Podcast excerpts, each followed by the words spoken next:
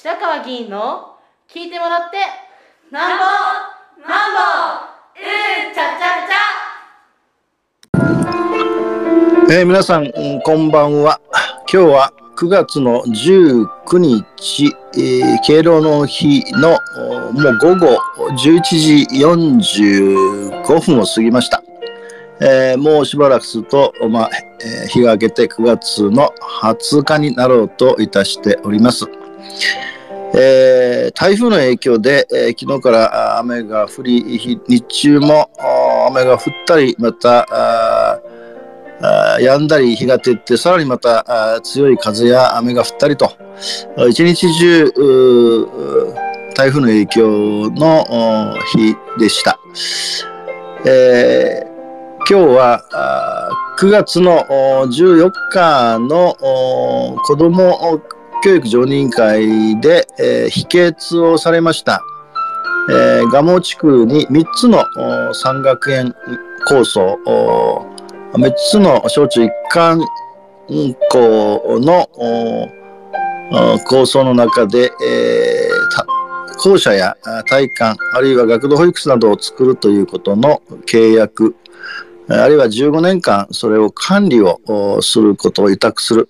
いわゆる PFI 事業として取り組まれました。143億円という、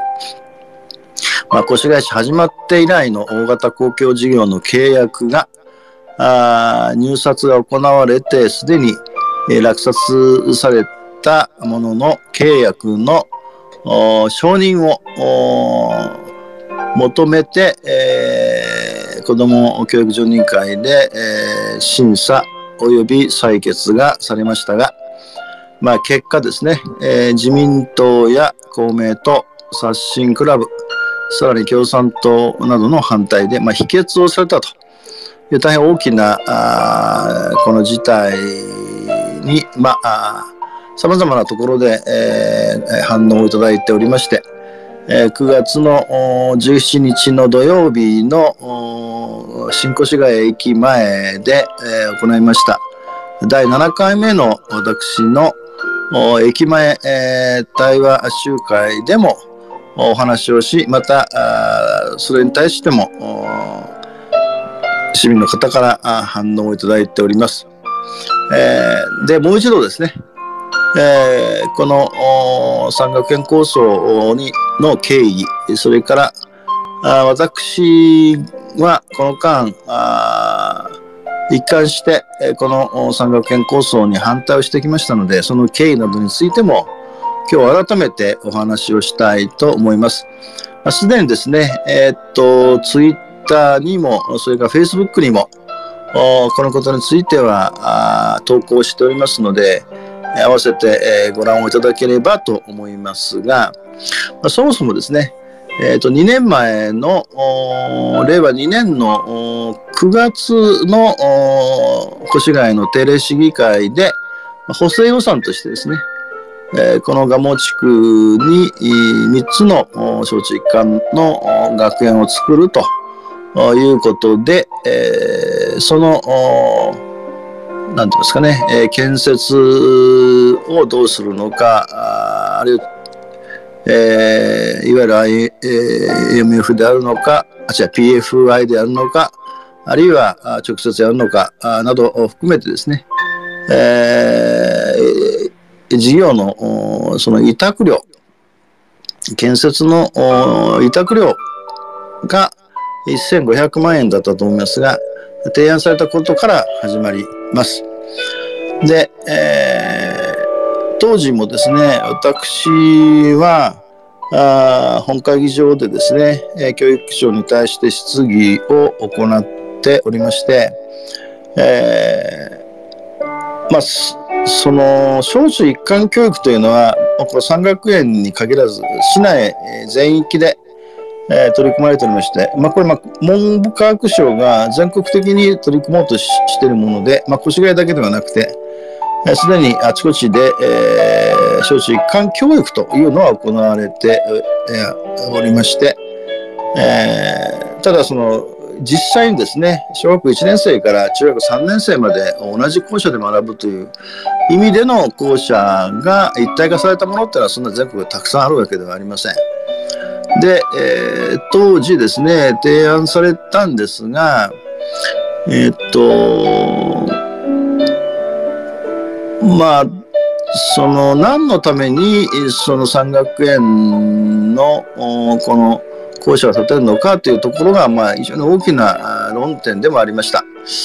えー、でまあ、いわゆる中1ギャップのようなものを解消していくんだというようなことがあ主に書かれていたんですが、えー、まあ、ますますですけども教育の現場というのはあ不登校やいじめや虐待をはじめとして、えー、の30年間にわたった新自由主義によってですね新しい貧困と格差が起きており、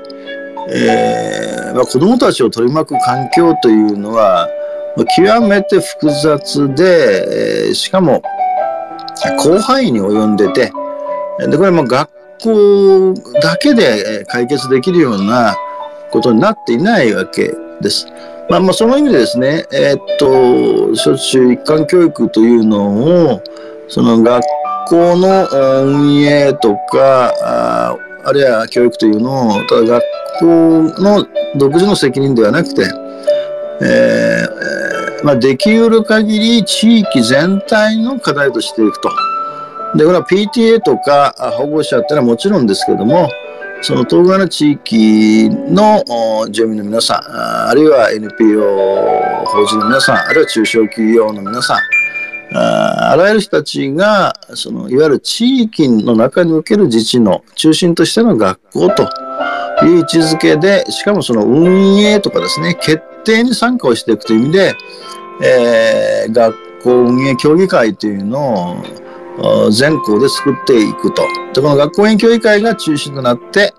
えー、様々な、まあ、教育の内容はもちろんですけども、子供たちの環境を改善していくんだという、まあ、ここは全然私もあの賛成してるんですが、問題はここがきちんと受け止められるようなことになっているかどうかが大きな議論でした。で、まあ、この時からですね、え、ー、と、約6回、えー、令和4年の今年の6月議会まで、えー、蒲生小学校の解体工事の議案、まあ、確か4分ぐらいだったと思いますが、まで、えー、様々にですね、えー、令和3年6月議会で今度は、あ PFI を進めていくために、まあ、PFI って140億円を超えるようなもので、もちろん教育委員会は専門的なあ知識があるわけじゃありませんので、えー、そのアドバイザー、アドバイザーを受けるアドバイザリー契約が、えー、っと4000万円だったと思いますが、補正予算で提案をされ、さらにですね、これらを受けて、令和3年の9月議会にはですね、越谷市学校設置条例の改正、本格的に、えー、山学園の校舎建設を進めていくという基本方針が提案をされ、さらにですね、えー、当然、えー、お金え、事業費かかりますので、えー、令和3年の12月議会には、あ一般会計の補正として、えー、債務負担行為といってですね、えー、っと、この事業を行うための費用の上限を決めていく。そして、この範囲の中で、まあ、借金をしていくということで、当時確か134億円だったと思うんですが、債務負担行為ということの、あのこれも議案として出されました。でさらに、令和4年、まあ、今年ですね、3月の市議会では、この当初予算ですね、えー、令和3年度の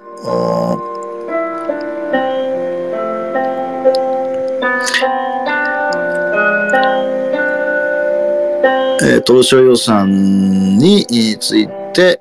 えー、関連事業が出され、そして先ほど申し上げた、あ6月には、蒲生小学校の解体と、まあ、あ次々とですね、えー、関連するものが出されました。で私も一貫して、えーここにはずっと反対をしてきて、えーおります。えーまあ、一緒に言ってますが反対をずっとしてきたのは共産党の皆さんですがあその共産党の皆さんもですね、えー令和3年の12月のその債務負担考慮の時にはですね賛成をされましたので私、まあ、私だけ、えー32名の議員の私だけが反対ということにもなりました。で、えーこれ先ほど申し上げている通り、えー地域全体で、えー学校を中心とした自治の取り組みに関わっていくでその単なるこの参加ではなくて決定にも参加していくということが、まあ、極めて重要になるわけです。で、えーまあ、この間の教育委員会が学校とか学校運営協議会とか PTA とかあ保護者とかあるいは地域住民の皆さんへの、まあ、説明というのもこのほとんどこの財政問題っていうのはほとんど提案されないわけでしてなおかつ先ほど申し上げた通りコロナということが大変大きな社会的な影響を及ぼした時期でもありました。えーますますコロナによって貧困と格差の問題が可視化される、えーつまりこれまでの個人責任として言われてきたものが実はそうではないんだと。えーだから教育のことも含めてですけど社会構造全体を転換しないとあそれ転換する主体というのは市民ですからその市民の皆さんが決定に参加をし当事者として考えていただくということでなければあーもう小中一貫教育の目指すものっていうのは実現できないという。でここはもうえ何度も私は質疑やあるいは反対討論で、えー議場で、えー教育長や市長とやり取りをいたしましたが、まあ、一向にそのことについて、まあ、提案もしましたが改善されるということではありませんでした。で、えーまあ、あの、越谷市議会のホームページをクリックしていただいて、えーそして、えー私の名前で検索してもらえば、先ほど申し上げた本会議場での質疑とか反対討論というのも全てご覧いただけるので、ぜひ参考にはしていただきたいと思うんですが、その、今回の、まあ、秘訣を受けてですね、えーまあ、最終的には9月の28日の最終日に本会議場で改めて、えー私を含めてですね、えー32名の議員全員の賛成反対の採決を行うということになります。で仮にですけどもこの採決を通じて否決されるということになればあ一旦ですねこの構想は足踏みをして、えー当然子どもたちが増え続けるわけですので、えーまあ、川柳賞を含めてですね仮設のプレハブの校舎を作るとかあその他の施設が必要となるので、まあ、これで7億5000万近くかかりあるいはまあ運動場がもう使えなくなりますから改めて広い敷地をですね周辺に確保しなければならないわけで。もともとですねレクタン地区で子どもたちが増え続けて新しい学校を作るというのがあ土地の確保を含めて難しいというところから山学園構想があ校舎の建設が始まってるんでもしそれをやればですね、まあ、この前の子ども教育常任会の時にはまあ、教育委員会はですね、まさか否決されるというのは想定してなかなかったようなんで、もし、その、駐車場、あ、失礼運動場の確保とかになれば、まあ、まあ、20億円ぐらいかかるかなというようなことの想定を、も、の答弁もされておりました。当然ですが、もう落札が終わっているので、もし仮に否決ということになればですね、えーこの、これは一企業ではなくて、えーグループとして、え地元の建設やその他の皆さんも入ってですね、えー、2つの大きなグループで入札が行われておりますので、グループ内の企業には、まあ、令和8年の開校に向けてすぐに、えー、議会がが議決をすれば、着工するということになってたわけで、これがもう頓挫をするということでかなり影響がありますし、えー、先ほど言ったように改めて、えー、財政の措置を取らなくちゃいけませんし、えー、まあ、あるいは、まあ、あの当該のですね子どもたち一応その親や PTA や地域の皆さんにはずっと説明をされてきていたわけですので、えー、まあその意味でですね期待をしている子どもたちが少なくとも2年はあ令和8年の開校というのは難しくなるわけで影響を受けていくということになると思いますので、うんまあ、最終的に先ほど申し上げた通り秘訣はどうなるかどうかは28日をを見てからですけども、まあえーまあ、越谷市始まって以来の大型の公共事業が入札が終わった後に否決されるという、まあ、異例の事態が、の影響は今後もかなり大きく、影響していくということで、えー、私のこの山岳園構想に対する関わり方について、まあ、今日はお話をさせていただきました。以上です。